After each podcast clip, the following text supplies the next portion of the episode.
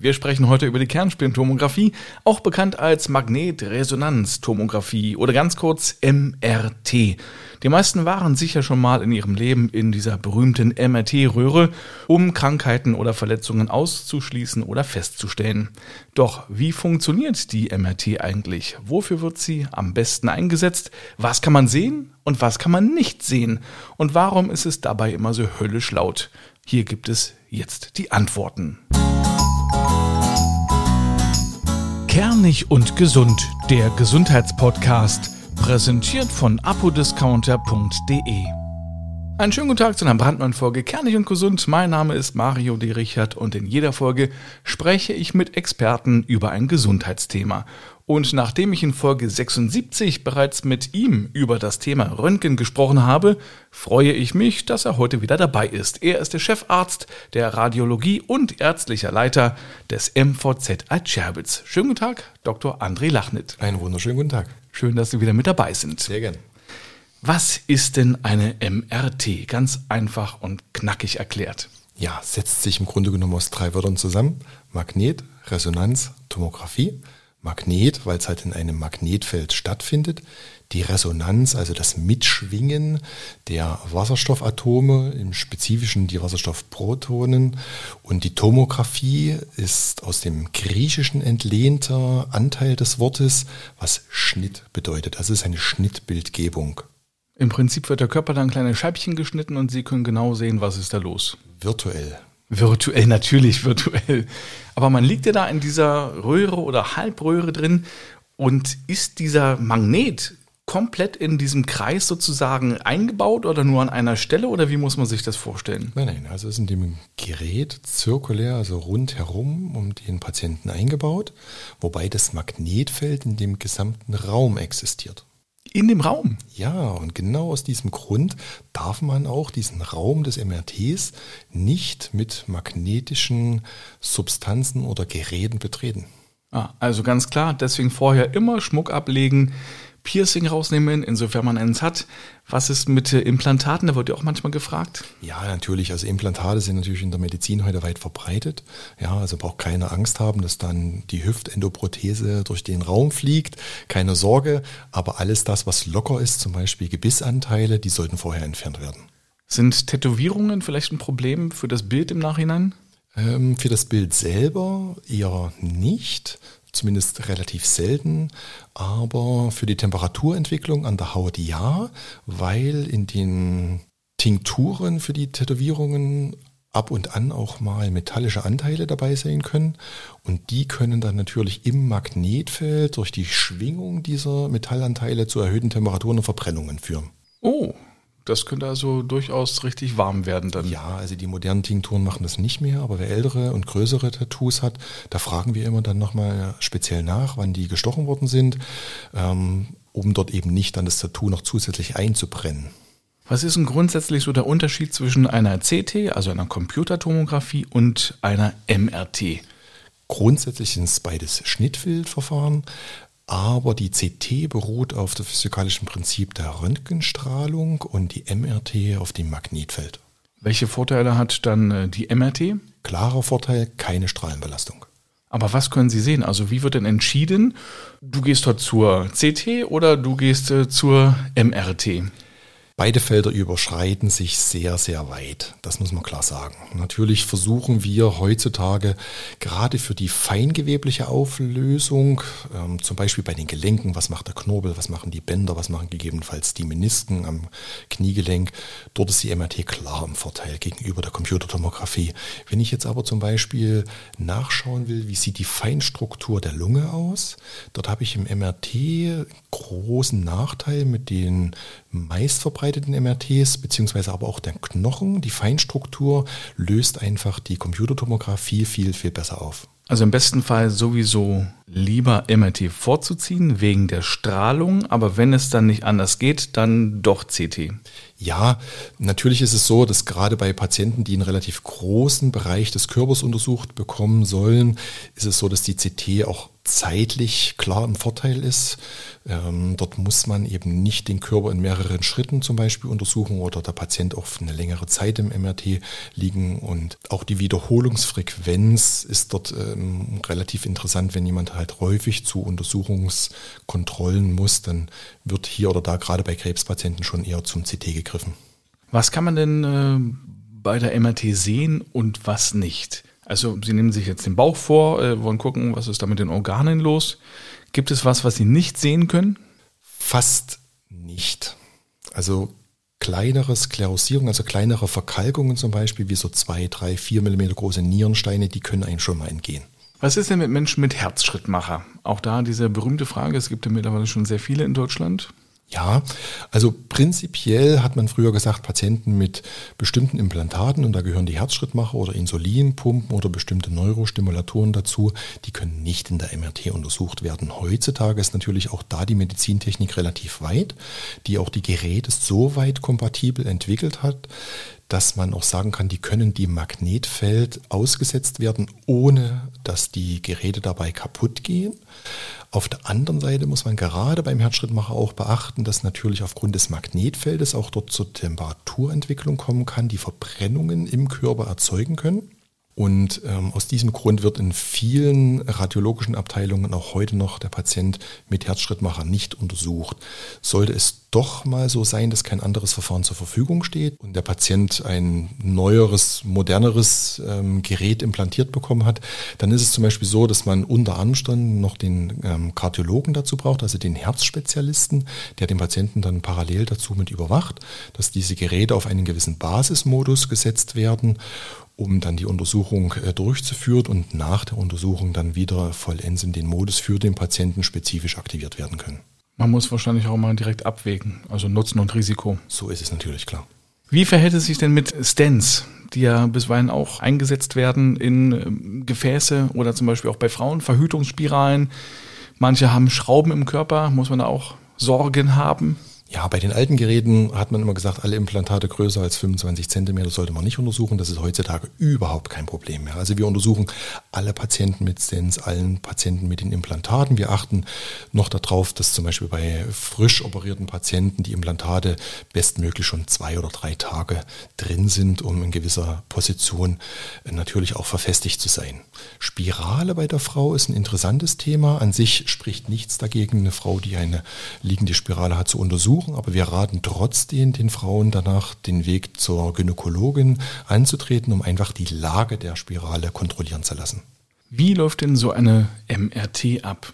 Patient kommt zu uns, meldet sich an. Bringt ein Handtuch mit? Mhm, Handtuch ist kein zwingendes Muss, aber ist relativ gut. Es hat immer so einen persönlichen Touch. Ja, und dann sprechen wir logischerweise vorher mit dem Patienten darüber, fragen auch nochmal, ob irgendwelche Implantate oder irgendwelche losen Zahnprothesen äh, vorhanden sind, um auch nochmal einzuschätzen, gibt es eine sogenannte Kontraindikation für die Untersuchung, ja oder nein, oder kann man das Risiko zumindest minimieren.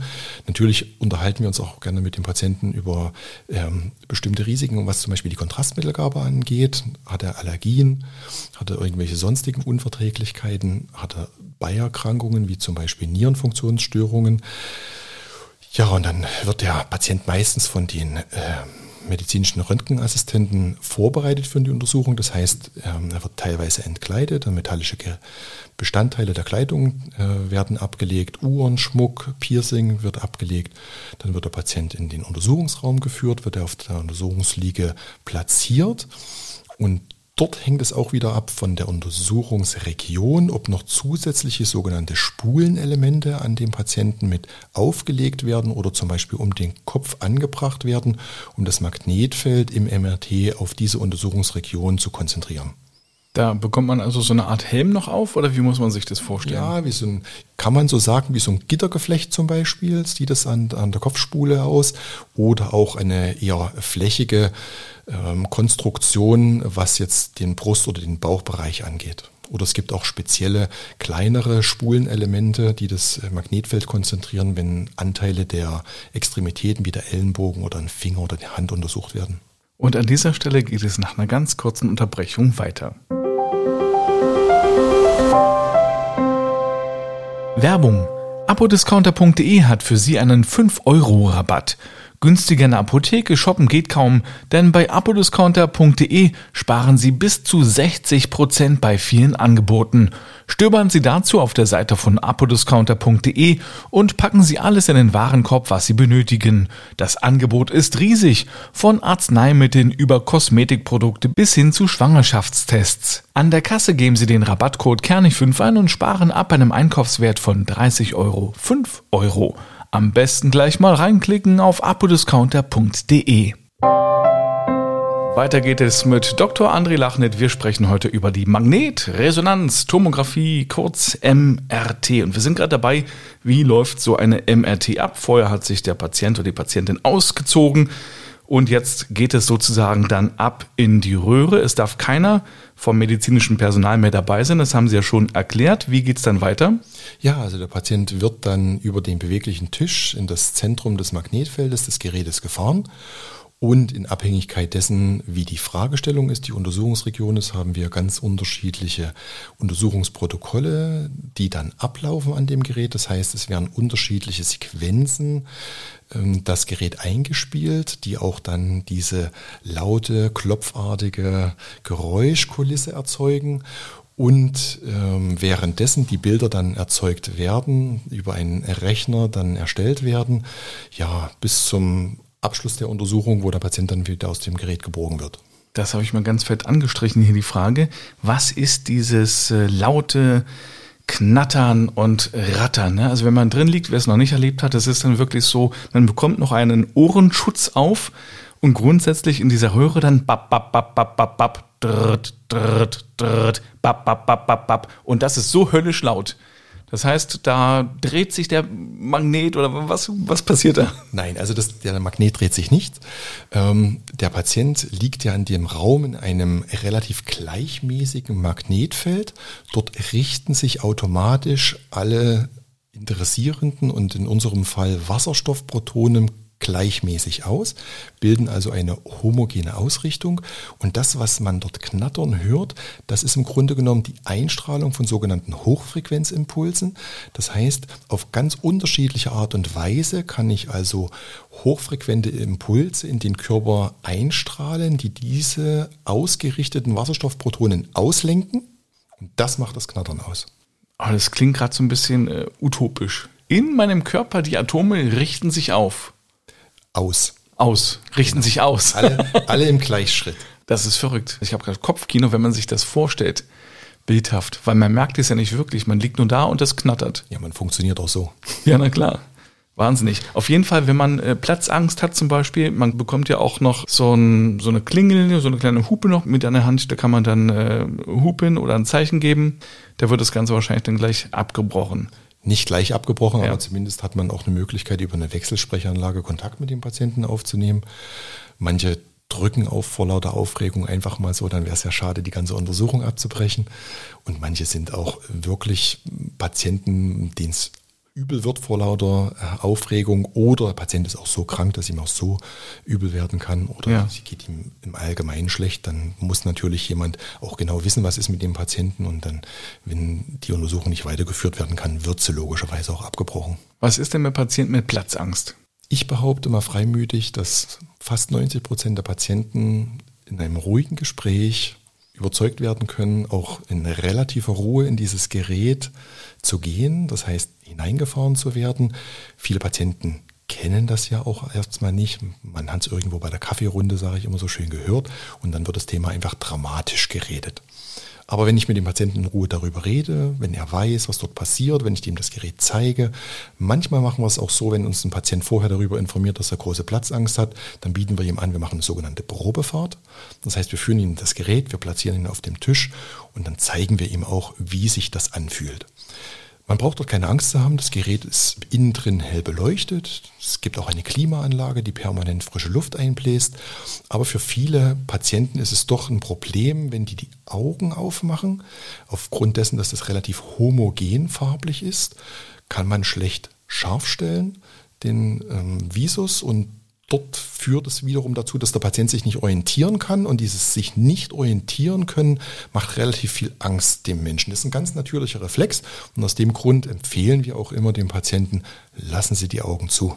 Und Ich durfte das halt auch schon mal erleben und äh, kann also wirklich sagen, es ist hier nicht so eine Röhre in dem Sinne, dass man reingeschoben wird und oben am Kopfende ist es zu, sondern es ist ja auch alles hinten wieder offen. Teilweise guckt also der Kopf auch hinten wieder raus. Ja, man hat natürlich auch die Möglichkeit, in Abhängigkeit dessen, welche Region am Körper ich untersuche, muss ja der Kopf nicht zwingend immer mit drin liegen. Wir haben auch äh, gerade bei den Füßen oder Kniegelenken, Beckenuntersuchungen, Bauchuntersuchungen die Möglichkeit, den Patienten mit den Füßen voran in das Gerät reinzufahren, sodass der Kopf draußen liegt. Das ist die eine Sache. Andere Sache ist, ich habe natürlich als Alternatives nicht viel verbreitet, aber auch die Möglichkeit, den Patienten ins offene MRT zu geben, wo im Grunde genommen keine geschlossene Ringstruktur vorherrscht, sondern man sich das eher vorstellen kann wie ein U, wo eine Seite offen ist und der Patient sich dort an der offenen Seite orientieren kann. Oder was auch immer eine gute äh, Möglichkeit ist, die funktioniert, wenn die Patienten vorher ein Beruhigungsmittel von ihrem überweisenden Arzt mitbekommen und das dann einfach bei uns einnehmen, also die sogenannte Tavor-Tablette, ja, 15 Minuten vorher eingenommen und dann fährt man auch so ein bisschen runter mit seiner Aufregung. Also ich muss sagen, ich schlafe sogar tatsächlich immer ein passiert vielen Patienten über die Mittagszeit durch das homogene Klopfen gar nicht so selten. Ja. Jetzt vielleicht eine eher unangenehme Frage, aber ich muss sie einfach stellen. Was machen Sie denn mit Patienten, die deutlich übergewichtig sind und die passen ja nun mal wirklich nicht da rein? Es ist ja eine begrenzte Röhre, sage ich mal. Wenn die nicht reinpassen, dürfen die nicht, können die nicht untersucht werden? Rein physikalisch können die Patienten dann nicht untersucht werden, wobei es gibt unterschiedliche Baugrößen dieser Röhren. Also von einem Durchmesser von 50 bis 80 Zentimeter haben die meisten Untersuchungsröhren. Und dann muss man natürlich schauen, passt der Gesamtdurchmesser des Patienten da rein. Häufig ist es so, dass wir sagen, oh, das wird schwierig und manchmal sieht es auch so ein bisschen aus wie der Korken in der Flasche, aber es funktioniert. Gegebenenfalls kann man den Patienten dann eben doch noch auch zum offenen MRT ähm, schicken oder empfehlen, was meistens etwas mehr Spielraum zur Verfügung hat. Ist denn schon mal jemand stecken geblieben bei Ihnen? Nein. Alle wieder rausgekommen. So ist es. Das ist sehr gut. Gibt es denn äh, Risiken bei der MRT? Also an sich von der MRT-Untersuchung her nein. Also eine Untersuchung, die völlig ohne Strahlenbelastung stattfindet. Das Risiko wird meistens dadurch getragen, dass man einen gegebenenfalls in Abhängigkeit der Fragestellung Kontrastmittel spritzt und dort natürlich wieder das Allergierisiko zum einen, weil es ist ein Fremdstoff für den Körper, dann zum anderen hat der Patient vorhergehend schon bekannte Nierenfunktionsstörungen, weil es wird über die Niere ausgeschieden oder manche Patienten, denen wird auch so ein bisschen übel dabei, das kann vorkommen. Also das sind eher die Begleiterscheinungen über das Kontrastmittel, aber an sich von der Untersuchungsmethode der MRT her nein. Das war's schon wieder für heute. Ich bedanke mich sehr bei Ihnen, Dr. Lachnet. Sehr gern geschehen. Auf Wiedersehen. Vielen Dank fürs Zuhören. Die nächste Folge Kernig und Gesund gibt es dann am nächsten Mittwoch. Da geht es dann um das Lymphedem mit Dr. Katja Mühlberg. Und die nächste Folge mit Dr. Lachnit ist die Ausgabe 84. Da geht es dann um die Computertomographie. Alle Folgen hören Sie auf kernigundgesund.de und überall dort, wo es gute Podcasts gibt. Bis zum nächsten Mal. Tschüss.